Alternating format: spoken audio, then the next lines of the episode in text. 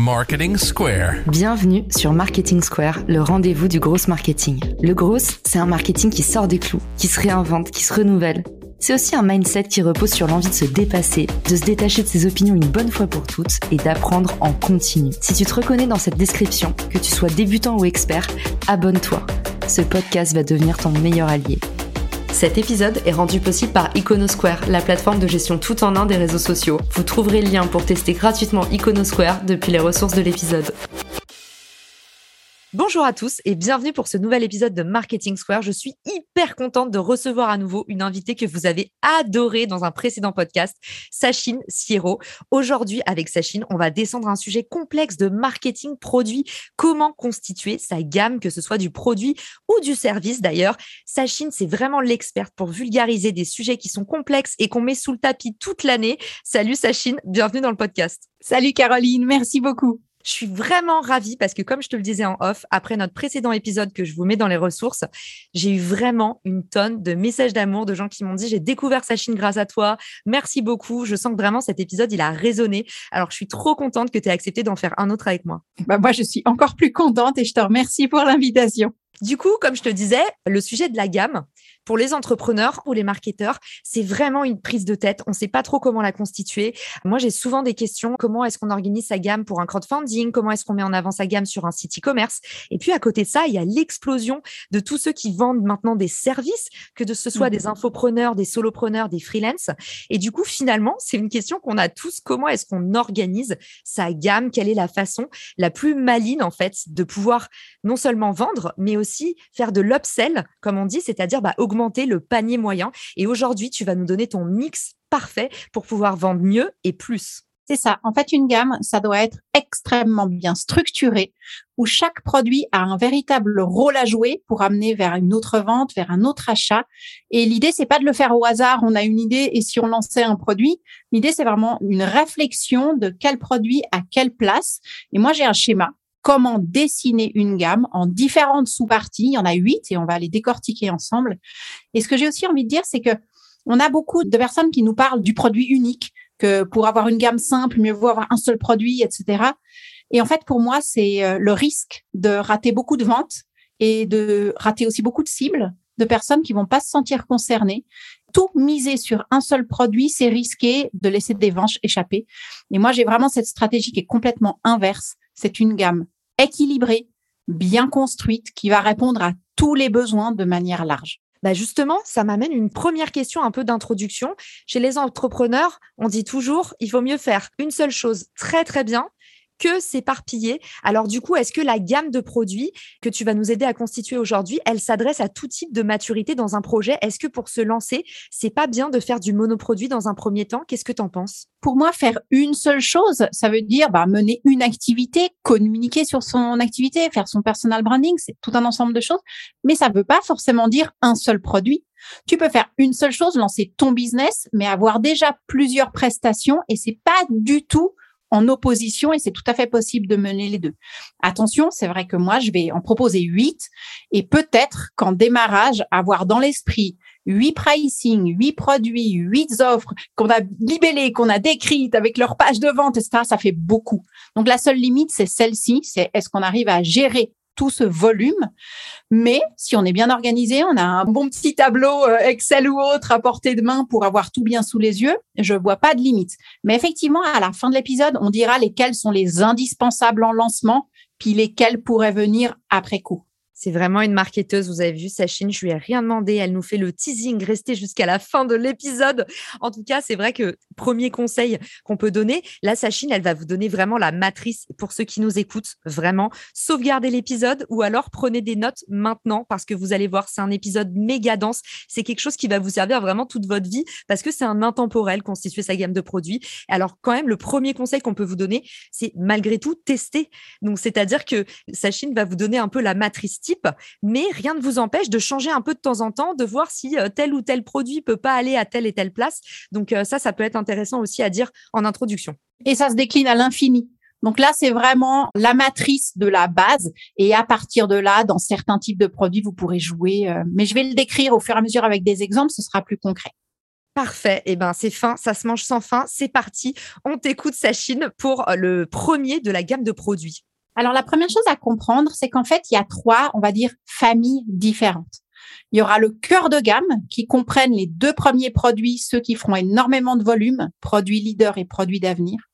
Ensuite, il y a quatre types de produits qui sont les produits qu'on appelle périphériques. Ils ont un seul rôle, c'est d'amener vers ce produit leader qui fait du volume, qui fait du profit. Et ces produits périphériques, il y en a quatre. Appel, prestige, tactique et régulateur. Je vais les expliquer bien sûr aussi. Et puis à la toute fin, deux types de produits utilitaires. Tu parlais d'upsell, bah c'est ça. Il y a le produit complémentaire qui est là pour amener des ventes supplémentaires, upsell ou cross-selling, des ventes croisées d'un produit qui va bien avec un autre, et substitution. Je vais tout décrire.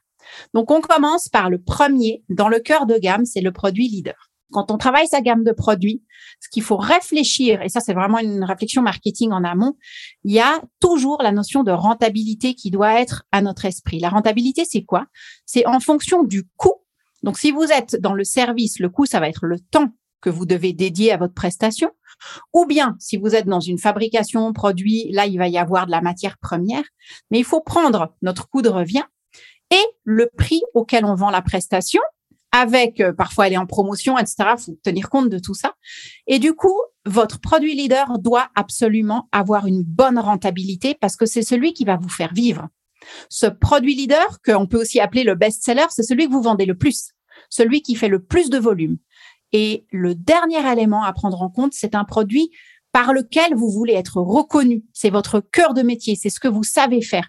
Donc, quand on réfléchit, Caroline Mignot, Richmaker, ça, c'est ton produit leader, c'est quelque chose qu'on connaît de toi et qui parle de ton expertise, etc., de ton cœur de métier.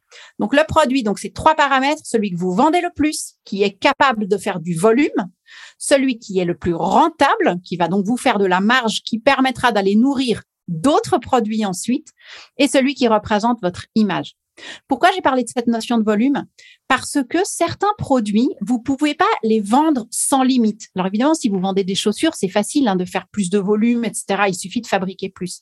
Mais quand on est dans la prestation de service, on peut pas accompagner, si on est coach par exemple, on peut pas accompagner plus qu'un certain nombre de clients. Donc c'est là quand je parle de volume, c'est que votre produit leader, vous pouvez le faire. Toi, tu appelles de scaler, d'être capable d'en faire davantage. C'est ça. C'est typiquement par exemple une formation dans laquelle vous pouvez accueillir plusieurs personnes. Après, il y a le produit d'avenir. Les marketeurs euh, qui nous écoutent connaissent bien la courbe de cycle de vie du produit. Qu'est-ce que c'est? Bah, C'est qu'un produit, au début, euh, on en vend peu, il est au début de sa courbe, puis il fait de la croissance. Tout d'un coup, il va arriver à maturité, on en vend énormément. Puis, peu à peu, ça va devenir un produit peut-être ancien, d'une technologie qui est moins au goût du jour, et le produit va commencer à décliner. Si vous avez bien suivi, le produit leader, c'est celui qui génère la majorité de votre chiffre d'affaires. Au moment où celui-ci commence à décliner, c'est une catastrophe en termes économiques. Si maintenant, quand vous voyez votre produit en déclin, vous dites aïe, aïe, aïe, je commence à perdre des ventes, vite, lançons une nouveauté, bah, il va être au début de sa courbe de cycle de vie, le temps qu'il commence à grimper, à être connu, à travailler sa visibilité, sa notoriété, bah, vous, vous aurez perdu du temps et donc des ventes. Donc, votre produit d'avenir, il doit déjà être prêt sur le marché en amont. Alors, un produit d'avenir, c'est quoi? Ça, ça peut être un produit du futur au niveau d'une nouvelle technologie, d'une nouvelle façon de faire. Peut-être que vous faisiez des formations en présentiel et ça devient la version en distance parce qu'il y a eu la pandémie. Ça peut être, par exemple, on parle beaucoup des mouvements vegan, zéro déchet, bio. Tout ça, c'est des nouveaux mouvements qui prennent de plus en plus d'ampleur. Ça peut être une nouvelle variété de votre produit leader, mais qui répondent à ce type de besoin. Et pour quelqu'un qui fait de la prestation de service, ben, c'est le service d'après. Une fois que votre client, il a pris votre formation A ou votre service, votre prestation A, bah, le jour où il l'a prise, s'il n'y a pas déjà la suite qui est déjà prête pour que vous puissiez la lui proposer, ben, vous risquez de le perdre. Donc, votre produit de demain, il doit déjà être prêt au moment où, en fait, vous en avez pas forcément besoin puisque le produit leader fonctionne hyper bien, mais vous êtes déjà prêt pour la suite. Et du coup, le produit d'avenir, le produit de demain, est-ce que tu conseilles de l'afficher, de le teaser? Est-ce qu'on le met en précommande? Même maintenant dans les services, hein, on fait de la précommande. Sur Podia, vous pouvez mettre ça arrive bientôt. Qu'est-ce que tu recommandes? Je recommande de déjà créer sa notoriété parce que qu'un produit ou qu'un service soit connu, ça prend du temps. Alors certaines personnes ont des communautés gigantesques et ça se fait très vite, mais le commun des mortels, souvent, ça prend un certain temps. Et du coup, on perd rien à déjà commencer à en parler. Dans la gamme, il y a un truc qui est aussi assez intéressant, c'est qu'il y a un ordre. Je vous dis le produit de demain, le produit d'aujourd'hui, mais en vrai, si je vends d'abord celui de demain avant celui d'aujourd'hui, ça nous va aussi. Moi, je prends souvent cet exemple. Apple a en ce moment sur le marché toute une série de différents iPhones. Le 13, le 12, le 11, le 10. Et ben en fait, tous ces iPhones-là vivent côte à côte sur le marché pour répondre à différents types de besoins, de différents types de profils de consommateurs, et parce que ces différents produits-là sont à différents moments de leur cycle de vie. Et du coup, le nouveau est déjà là. Par exemple, le 13 est sorti, c'est le plus récent, mais tout le monde n'est pas en train d'acheter le 13. Il y a énormément de ventes qui se font sur le 12, sur le 11, parce qu'ils en sont à différents moments. Donc, le 13, c'est l'avenir. Mais en ce moment, le volume se fait aussi sur le 11 et le 10. Donc oui, tu peux parler en parallèle de tout. Le teasing, c'est excellent pour peu à peu construire la notoriété qui va grimper. Exactement. Et puis le teasing, c'est aussi excellent si vous savez pas trop si ça peut marcher et que vous voulez mesurer la traction. Il y en a même qui l'utilisent un peu comme un hack sur des choses qui ne sont même pas encore à l'ordre du jour, mais ils, vont mettre trois produits, trois services en précommande et puis en fait, ils vont sortir celui qui a le plus de traction. Il y en a même qui font ça avec les bouquins. Je ne vise personne, mais non, je rigole, mais pour le coup, c'est un truc que j'avais fait aussi. Moi, j'avais dit, je prépare un bouquin sur le co-marketing et c'était pas encore le cas, mais je me suis dit, est-ce qu'il y a de la traction ou pas? Donc, c'est une façon d'avancer prudemment. Et finalement, votre page produit, c'est un canal de communication comme un autre. Donc, j'adore ce petit conseil que tu nous donnes. Et la prudence, je pense qu'elle est de mise. Et toutes les personnes qui t'écoutent, c'est des personnes qui souvent sont euh, début de carrière ou même indépendants. Et la prudence est hyper importante parce que là, on est en train de parler de lancer huit produits. Il faut aussi avoir les épaules solides. Et, et moi, je suis pour le test et pour aussi la flexibilité, l'agilité de se dire, bah, celui-là, il a l'air de pas prendre eh ben, on peut le remplacer par un autre, on ajuste, on affine, on retravaille son prix. Donc, absolument, oui. En tout cas, j'adore Sachine parce que avec cette première partie déjà, je pense que tous ceux qui se sont dit non, mais pas la peine de prendre des notes, Caroline, c'est bon, je retiens dans ma tête. Ils se disent waouh, il faut absolument que je réécoute l'épisode. En tout cas, merci pour la densité de ce que tu nous partages. Honnêtement, c'est une masterclass polytechnique là. J'adore. On t'écoute pour la suite. Maintenant, on arrive dans nos produits périphériques. Alors, la chose qu'il faut vraiment avoir à l'esprit, ces quatre produits-là ont un seul objectif. Là, c'est pas le volume, c'est pas la rentabilité, c'est pas le chiffre d'affaires, c'est amener au produit leader. Celui qui vous fait vivre, c'est votre leader. Donc vous, vous allez essayer maintenant de faire entrer vos consommateurs par la petite porte. Certains, ils sont pas forcément déjà prêts, mûrs, intéressés par votre produit, la masterclass dont tu parles, mais ils vont faire des petits essais. Donc le produit, le premier produit périphérique, c'est le produit d'appel. Son nom euh, dit bien ce qu'il est, c'est un appât. C'est un premier pas dans la marque, un premier pas pour découvrir. Par exemple, imaginez que vous donnez des formations, des formations denses, des formations complexes, des formations longues, des formations par un prix élevé. Peut-être que le produit d'appel, ça peut être une première formation plus courte pour voir si le discours passe bien, si on apprécie le formateur, etc. C'est un petit premier pas sans risque. J'aime beaucoup prendre aussi euh, l'exemple, par exemple, des marques de luxe. Prenons Louis Vuitton et les magnifiques sacs à main qui ont évidemment un positionnement prix élevé on n'est pas forcément tout de suite jeune en mesure de pouvoir s'offrir un magnifique sac à main. C'est leur produit leader, c'est là qu'ils font du volume, c'est à travers ça qu'ils sont reconnus. Mais peut-être qu'un premier pas dans la marque avec un porte-clés, un porte-carte, un petit objet, ça nous permet déjà de créer l'attachement, ça permet déjà de vivre le rêve, de découvrir la qualité sans tout de suite être obligé de faire un effort. La même chose si par exemple vous êtes dans peut-être une discipline assez technique, technologique, complexe Peut-être qu'on n'est pas tout de suite mûr pour le haut niveau, mais on commence par une entrée de gamme. Je peux faire un parallèle. Pensons à Nike et les chaussures de sport. Peut-être que vous allez vous mettre au jogging. Vous savez pas si la discipline vous plaît, vous n'êtes pas trop sûr si vous allez être euh, voilà vraiment euh, discipliné à courir tous les jours. Donc du coup, vous n'êtes pas d'accord de mettre 300, 400 euros dans une chaussure hyper technique. Mais un petit modèle entrée de gamme pour déjà voir si ça vous convient, si vous êtes confort et si vous allez tenir la discipline sur la durée, eh ben, ça vous permet à moins de 100 euros d'essayer un premier modèle. Si ça fonctionne bien, eh ben, la fois d'après, vous serez motivé, vous serez euh, plus expérimenté, vous serez devenu un, sportif aguerri et là, on investit davantage. Et ça, vous pouvez le répliquer sur tout. Par exemple, moi, je donne une formation en ligne qui est un petit peu conséquente sur la rédaction. C'est une très, très bonne solution de dire, j'en fais une un petit peu plus courte, quelques heures, pour voir si ça passe bien. Ça donne aussi la confiance. Les personnes vont dire, ah ben tiens, Sachine Sierro, j'aime bien l'écouter parler. Non, au contraire, j'aime pas du tout son style. Et du coup, ben, ça va leur donner peut-être confiance pour passer le pas ensuite vers ma grande formation sur le référencement éditorial qui, elle, demande un effort en temps, en durée supplémentaire. Donc voilà, j'ai donné plein d'exemples, mais c'est le premier pas. Le second produit périphérique, à l'inverse du produit d'appel, c'est notre produit de prestige. C'est exactement l'opposé. Ici, l'objectif n'est pas non plus de faire du volume, n'est pas de faire de la rentabilité. L'objectif est de pouvoir montrer un savoir-faire, une expertise, une technicité vraiment de la pointe. Imaginez que vous êtes un grand chef et vous avez un restaurant gastronomique. Un restaurant gastronomique, c'est pas forcément là que vous allez faire du volume parce qu'on y va pour des événements, pour des occasions spéciales. C'est pas euh, l'endroit où on va sur un coup de tête improvisé. Et c'est pas rentable parce qu'il y a beaucoup de personnel, les produits sont plutôt euh, à un prix élevé. Donc c'est pas là qu'on fait vraiment la rentabilité et le volume. Le vrai volume et la rentabilité, c'est par exemple si à côté il a un café, un bistrot, un autre type de restaurant qui là va être son produit leader. À quoi sert le gastro? À donner cette image, cette crédibilité, cette confiance. On sait que si ce chef est au fourneau, on va se régaler. Et du coup, bah, c'est là la possibilité de faire savoir qui on est, de se mettre en avant, de valoriser le savoir-faire en produit prestige. Si vous êtes dans de la prestation de service, bah, votre produit de prestige, c'est peut-être du one-to-one, quelque chose vraiment de sur-mesure, personnalisé. Ou alors, c'est peut-être quelque chose qui dure longtemps. Imaginez un séminaire de longue durée. Imaginez que vous êtes professeur de yoga. Vous avez en produit leader le cours à 19h euh, tous les soirs en groupe. Et puis là, vous avez une retraite, une semaine dans le désert, etc.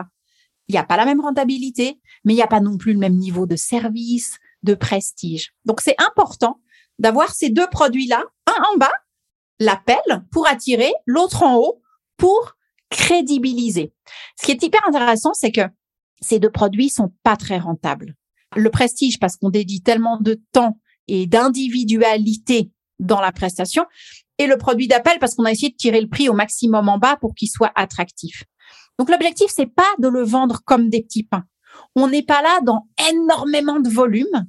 C'est juste pour amener quelque chose à notre consommateur qui doit l'amener demain à notre produit leader.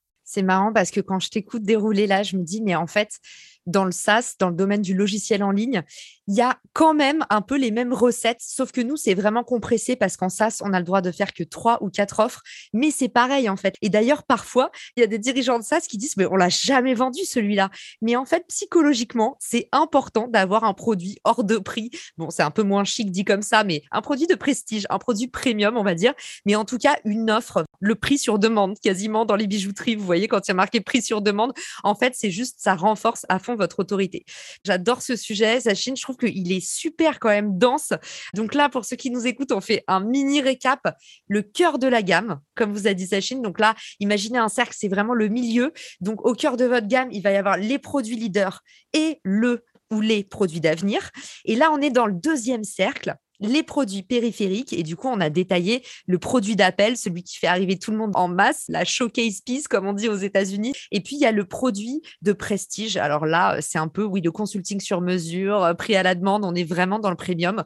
On est prêt pour le prochain, le produit tactique. Alors attention, les deux prochains, ceux-là ils sont un petit peu corsés. Le produit tactique, c'est quoi? C'est pas forcément ton cœur de métier. C'est pas forcément là où on t'attend, là où on te connaît, mais tu vas venir un petit peu déranger la concurrence. Par exemple, imagine que tu es un prof de yoga. Bah, tu pourrais très bien imaginer faire euh, un cours spécial de méditation. C'est pas complètement éloigné. Tu as le savoir-faire, tu as la compétence, tu es capable et du coup, tu le proposes. Il faut pas que ce soit déconnecté de ton cœur de métier complètement puisque l'objectif, on le rappelle, c'est d'amener au produit leader. Mais tu as le droit d'aller un peu euh, empiéter sur les plates-bandes d'un autre domaine d'activité. Imaginons que moi, mon domaine d'activité, le marketing pur, bah, je pourrais très bien venir piocher un petit peu sur du digital ou sur du SEO. qui serait pas forcément mon cœur de métier, mais j'ai cette compétence, c'est légitime et ça peut m'amener. Quelqu'un peut dire ah tiens le SEO, j'ai envie d'en savoir un petit peu plus. Il suit un petit programme et il dit ah oui maintenant en fait je me sens mûr pour faire le gros programme marketing, par exemple. Par exemple, ça peut être plein de domaines d'activité où tu peux avoir du produit tactique. Imagine que tu es une marque de cosmétiques. Je pense notamment à Clarins. Quand Clarins a lancé sa gamme homme, Clarins, on les connaît pourquoi? C'est des crèmes visage. Leur vrai savoir-faire, c'est dans la crème. Et dans la gamme homme, ils avaient une mousse à raser. La mousse à raser, ben, c'est un produit tactique parce que ça fait partie des actes de consommation quotidien de l'homme. Il se rase, il met un sérum, un aftershave. Mais le cœur de savoir-faire et de métier de Clarins, c'est pas la mousse à raser, c'est une autre technologie. Il y a la mousse, il y a, il y a de l'air compris, enfin c'est différent. Et du coup, ils l'ont mis là pour venir un petit peu déranger d'autres marques. Je pense à Gillette, je pense à des marques qui sont vraiment reconnues dans la mousse à raser. Et elles ont empiété. Pourquoi? Parce que l'homme, s'il a Gillette dans sa salle de bain, ben le jour où Gillette lance un sérum ou un aftershave, bim, l'homme il va peut-être aller prendre là. Alors que si il a déjà euh, le sérum et l'aftershave de chez Clarins, il rajoute la mousse à raser et du coup toi tu es présente dans plus de moments de consommation de cet homme-là. Tu viens un petit peu euh, voilà empiéter sur les plates-bandes de l'autre pour autant que évidemment ce soit cohérent avec ton métier. Ok, très très clair. On passe au produit régulateur. Celui-là, il a vraiment une raison d'être qui est économique. En fait, toutes les activités ne sont pas linéaires en termes de chiffre d'affaires sur toute une année. Tu as des moments où tu vends plus, tu as des moments où tu vends moins, tu as des trous, etc. Par exemple, moi, dans mon activité, juillet-août, c'est pas joli, joli. Je fais pas beaucoup de consulting, je fais pas beaucoup de prestations, du coup, je facture pas beaucoup. Bah, ça, c'est pas bon parce que mes charges, elles, elles ne changent pas. Elles, elles sont lissées sur les 12 mois de l'année, que ce soit des salaires, que ce soit des loyers. Donc, il me faut, à l'intérieur de mon année, de mes 12 mois, trouver le moyen de lisser mon chiffre et d'inventer des offres spécifiques, par exemple ici, été. Je vais prendre l'exemple le plus parlant, c'est les crèmes solaires. Les crèmes solaires, tu fais ton volume en avril, mai, juin, juillet. Mais ces marques de crèmes solaires, elles ont des usines, elles ont des employés, elles ont tout ça, ça fonctionne le reste de l'année. D'où l'idée de dire, et pourquoi je lancerais pas une crème solaire spéciale hiver? Alors, c'est pas la même formule. L'idée est pas du tout de répliquer, de prendre son consommateur pour un imbécile, du tout. Mais c'est de prendre le même type de formule, le même savoir-faire en recherche et développement et d'ajouter une crème un petit peu plus euh, consistante avec un effet euh, qui va aider pour le froid, qui va être plus euh, nourrissant. Et du coup, tu arrives à venir booster tes volumes dans les autres saisons. Après, je peux faire un autre parallèle sur des problèmes de lissage de chiffre d'affaires. Imagine que tu as, par exemple, un fitness. Bah, dans ton fitness, il y a plein de monde le matin tôt, entre midi et deux, le soir tard. Mais toi, tu payes ton local aussi en journée. D'où l'idée, comme produit régulateur, pourquoi pas de faire peut-être une gym douce pour les seniors qui sont à la retraite, qui ont du temps. Et entre 10 heures et midi, tu peux avoir une nouvelle prestation. Ou bien, je sais pas, une offre spéciale nouvelle maman qui sont peut-être en congé maternité, qui ont du temps. Remettez-vous en mouvement avec bébé. Enfin, invente des produits nouveaux qui vont venir apporter du chiffre d'affaires à des instants vides, que ce soit des instants comme des mois de l'année ou que ce soit des instants comme des heures de la journée. Donc l'objectif, c'est d'utiliser tes ressources, ce que tu as toi, et puis de pouvoir ben, l'exploiter dans d'autres produits. Et le produit régulateur, il est là vraiment pour amener du chiffre en plus. Et on est resté dans la thématique, puisque pour les produits régulateurs, tu nous as parlé beaucoup de cosmétiques. Donc, c'est vraiment un épisode très glamour. D'ailleurs, ça me fait penser à euh, une auditrice du podcast. Ça lui fera une belle surprise si elle écoute celui-ci. Elle a un salon qui s'appelle Natura Nail, qu'elle vient d'ouvrir dans le 17e. Et par exemple, elle, sa problématique, du coup, c'est de faire venir des personnes en heure creuse. Parce qu'elle me dit, le salon, il est surblindé à partir de 17h.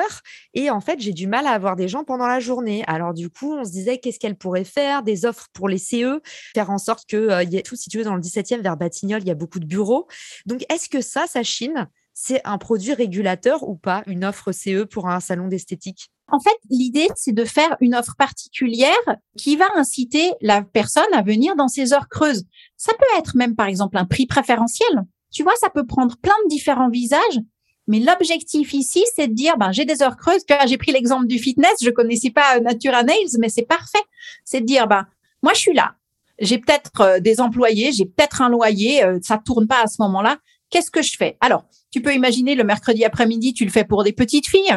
Des ongles de princesse et hop, tu remplis ton après-midi. Pour la fin de matinée, tu peux faire les nouvelles mamans, une garderie, comme ça on s'occupe du petit bébé, etc. Tu peux imaginer plein de choses, mais l'idée c'est de remplir. Et alors moi, ce que je ferais le plus simple dans ce cas précis, c'est probablement un tarif heure creuse. C'est très simple pour elle à mettre en place. Et quelqu'un qui est dans un bureau ou maintenant qui a le télétravail aussi, tu peux vite t'éclipser, tu vois, entre 9 et 10 ou entre 10 et 11. Ça, ce serait la version hyper simple. C'est exactement ce qu'elle est en train de mettre en place. J'espère qu'elle nous écoute. Et alors, j'ai une petite colle pour toi, un petit quiz, question pour un expert, Sachine. J'étais en train de me dire, en fait, le produit régulateur qui va parler à tous ceux qui écoutent le podcast, quel que soit leur genre, les générations, c'est l'Happy Hour. Et après, je me suis dit, oh, mais non, l'Happy Hour, c'est aussi un produit d'appel. Qu'est-ce que tu en penses? Produit d'appel ou régulateur, l'Happy Hour? Peut-être ça dépend de l'heure. 15h17, bah. régulateur. 18h, 22h, produit d'appel. Tu réfléchis en termes d'objectif, en fait. À quoi ça te sert? Donc, si tu veux attirer des gens pour qu'après ils restent manger, qu'après ils dépensent davantage, etc. Dans ce cas, c'est ton produit d'appel. Je les fais venir, après ils restent. Produit leader, c'est euh, mon menu, c'est mon repas. Si maintenant tu dis, moi j'ai envie de remplir une heure creuse mais pas forcément avec une attente, etc.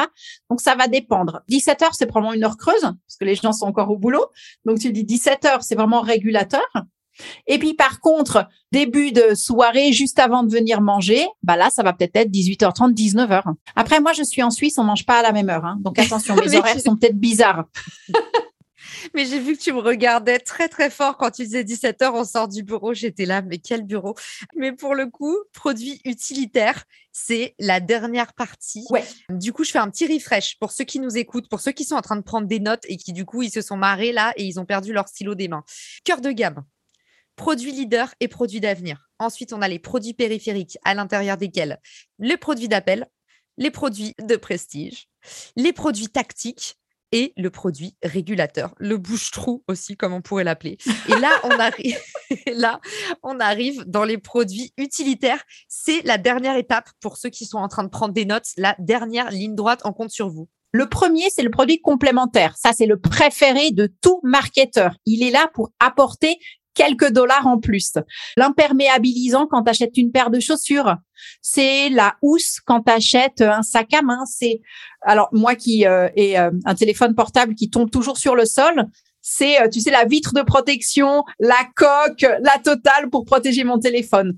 C'est quand tu achètes un outil électronique par exemple l'extension de garantie.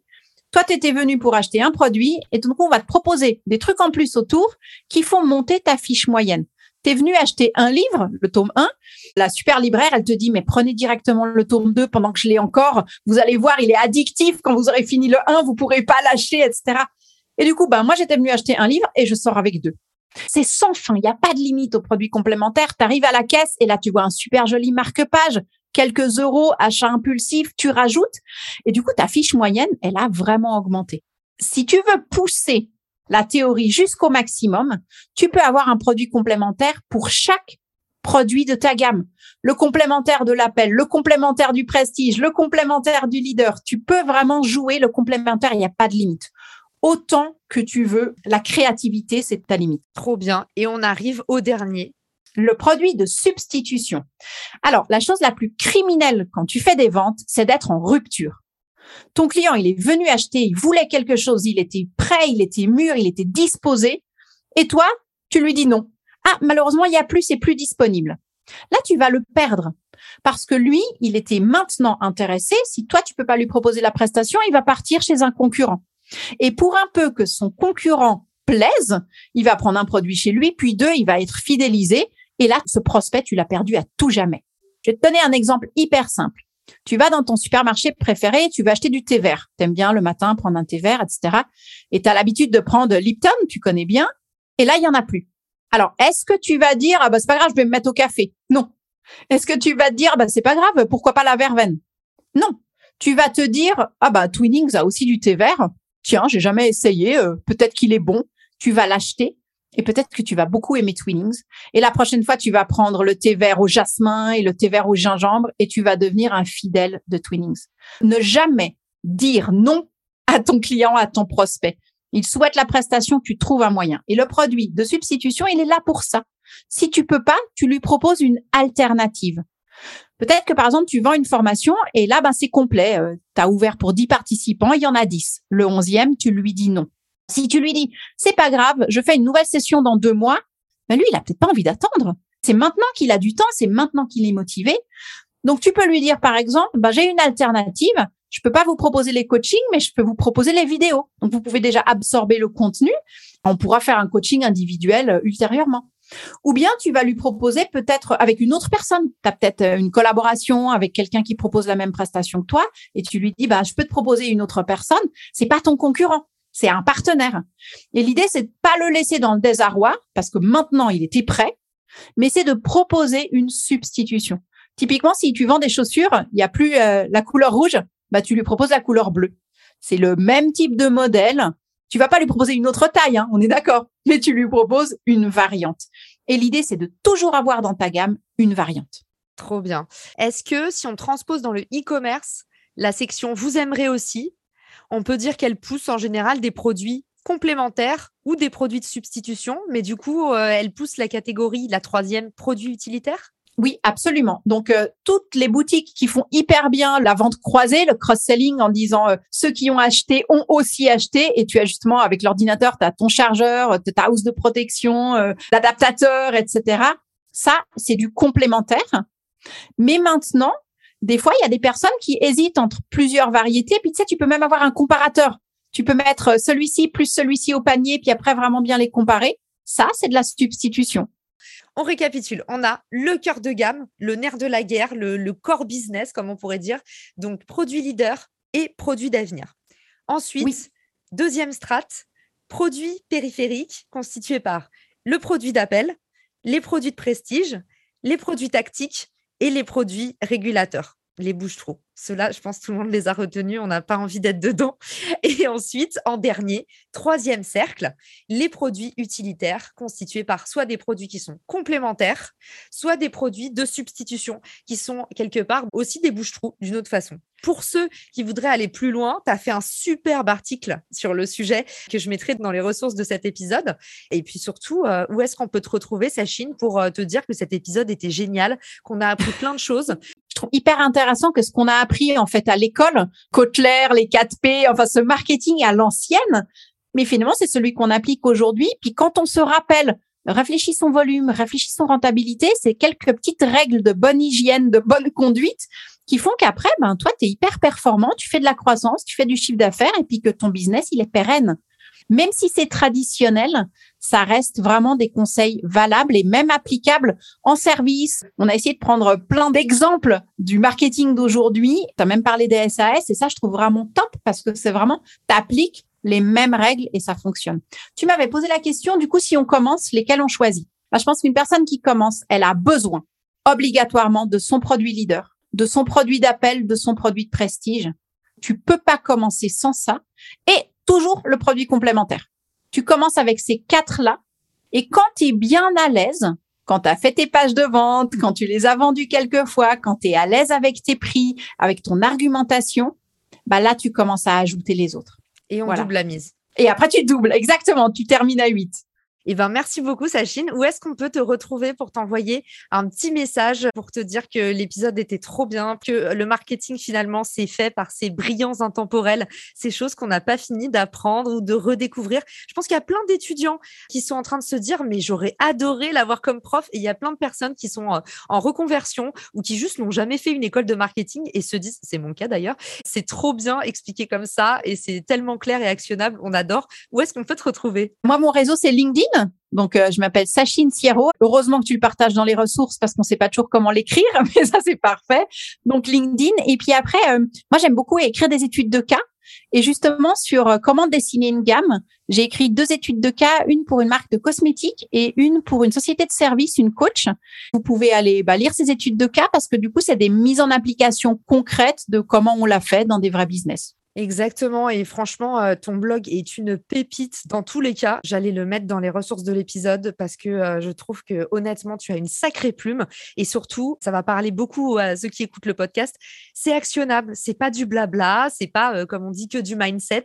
Vous passez à l'action. Et en fait, à partir du moment où vous avez lu un article, vous êtes prêt à transformer une facette de votre business. Et c'est la promesse de ce podcast aussi. J'espère que cet épisode vous aura aidé. En tout cas, vous voyez, vous avez été nombreux à m'écrire, à me dire, C'était trop bien. Et ben, on a refait un épisode. N'oubliez pas que en fait, euh, vos feedbacks, on les écoute. Moi, je fais vraiment les épisodes en fonction de vous, donc n'oubliez pas de m'envoyer en fait euh, vos petits coups de cœur, de me dire quand vous avez bien aimé les invités, parce que c'est grâce à ça que le podcast continue à se développer grâce à vous. Donc, je vous dis à très vite dans un nouvel épisode de Marketing Square. Ciao